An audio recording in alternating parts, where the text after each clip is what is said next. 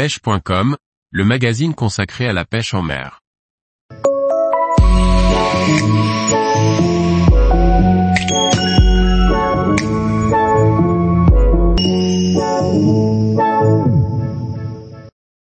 Cinq conseils pour réussir son ouverture de la pêche au brochet. Par Liquid Fishing. L'ouverture de la pêche du brochet est toujours un moment important dans la saison. Découvrez quelques bons conseils pour réussir votre ouverture et prendre du plaisir au bord de l'eau.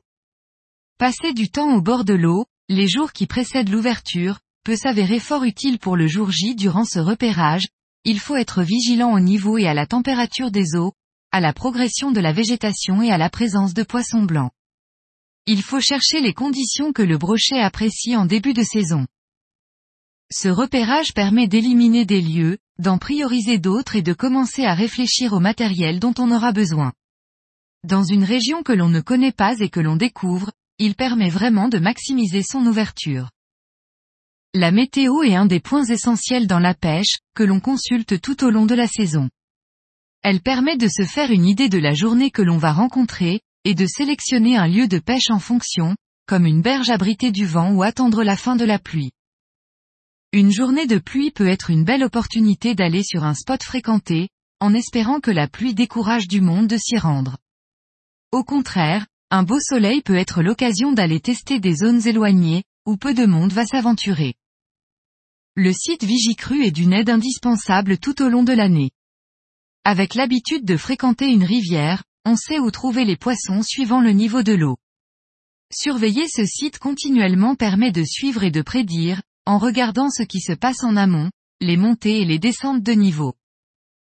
De plus, afin d'éviter de se déplacer pour rien, il permet de savoir si les conditions sont bonnes ou non.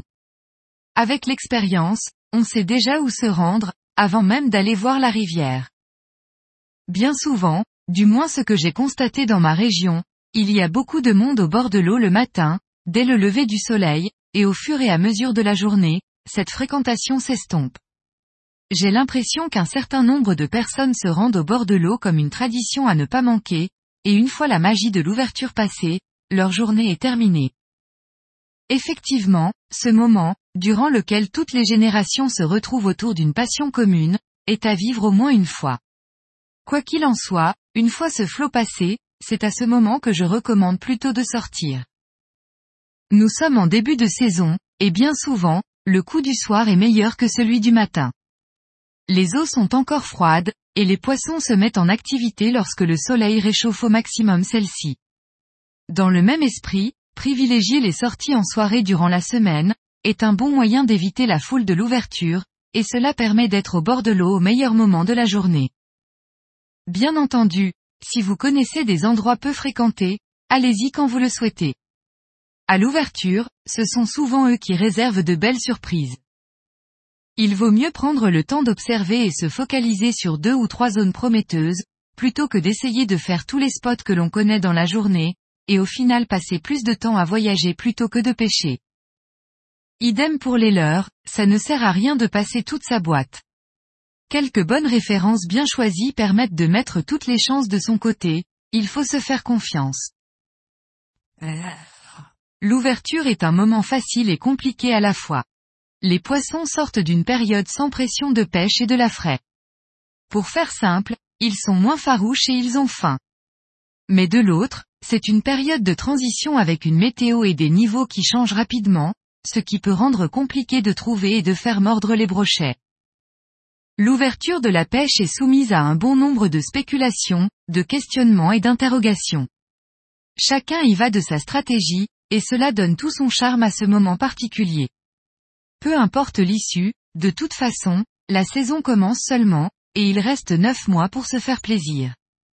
C'est avant tout le moment de retrouver ses amis et la nature, afin de passer un bon moment ensemble.